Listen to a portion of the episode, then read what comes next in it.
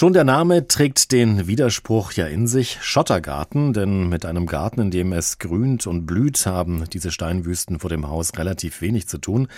Aber sie sind sehr beliebt. Vor allem in Neubaugebieten ist fast jeder zweite Vorgarten ein Schottergarten. Hinzu kommen noch die zugepflasterten Parkplätze vor der Haustür. Mit der Folge immer mehr Flächen werden versiegelt. In vielen Städten, so auch in Frankfurt, werden Hausbesitzer jetzt gezwungen, diese Flächen wieder zu entsiegeln. Das regelt die sogenannte Vorgartensatzung. Wer sich nicht daran hält, muss mit einem Bußgeld von bis zu 15.000 Euro rechnen. Ulf Soltau ist Biologe und leidenschaftlicher Kämpfer gegen die Schottergärten. Er betreibt auf Facebook die Seite Gärten des Grauens und damit prangert er auf satirische Weise die Verödung der deutschen Vorgärten an. Mit ihm habe ich vor der Sendung darüber gesprochen. Herr Soltau, wie wirken sich denn diese Schottergärten und die zugepflasterten Parkplätze vor dem Haus ganz konkret auf unser Klima aus?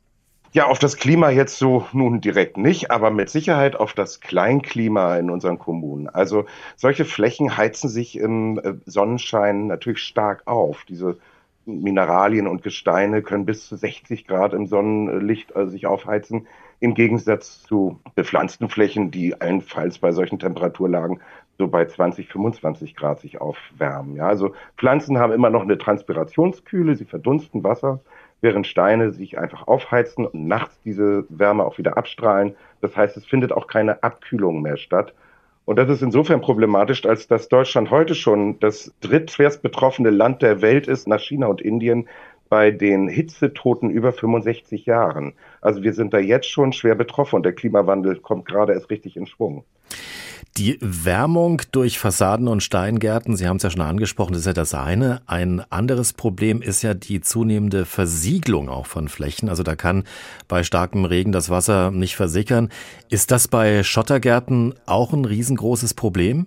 Schottergärten werden professionell mit einem Unkrautvlies unterfüttert. Das heißt, unter diesem Schotter liegt nochmal eine Plastikfolie, für meinen Geschmack die Ursünde im Gartenbau. Nicht nur, dass man dort Plastik verbuddelt, sondern diese Folie, die gilt zwar als wasserdurchlässig, mit der Zeit setzt die sich natürlich aber zu. Dazu kommt, dass wir mit dieser Folie ein Bodenleben quasi unterbinden.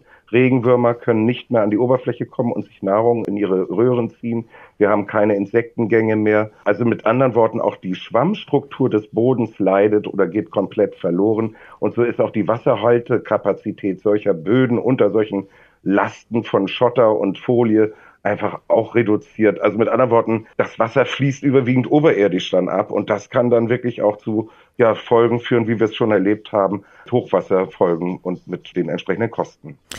Jetzt gelten diese Schottergärten ja oft als pflegeleicht, kein Gießen, kein Unkraut zupfen, aber das ist, glaube ich, wie ich gehört habe, ein Trugschluss. Ja, pflegeleicht, das ist natürlich das Verkaufsargument für solche Gärten in Anführungsstrichen. Das sind sie vielleicht die ersten ein, zwei Jahre. Aber natürlich im Herbst bildet sich Herbstlaub, es wird angeweht, Humus bildet sich von ganz allein. Also in der Natur gibt es eigentlich keine sterilen Flächen. Früher oder später wird alles besiedelt. Und dann sind die ersten Siedler sind Moose und Flechten. Später kommen dann Flugsaat und es bilden mhm. sich natürlich wieder Kräuter in solchen Flächen. Nun, dann ist es natürlich schwierig. Wer kniet schon gerne im Schottergarten und zupft Unkraut. Und dann ist hier leider der Griff zur Giftspritze recht schnell getan, obwohl das auch verboten ist. Herr Solter, wie können wir das denn den Leuten jetzt, ich sage mal, ein bisschen schmackhafter machen? Also welche Alternativen gibt es für einen pflegeleichten und trotzdem klimagerechten Vorgarten? Wir müssen festhalten, Schottergärten sind Schwarzbauten. Das hat das Oberverwaltungsgericht in Lüneburg in Niedersachsen nun bestätigt. Das bedeutet im Grunde den Abbau, den Rückbau dieser Schottergärten. Das ist nur sehr teuer.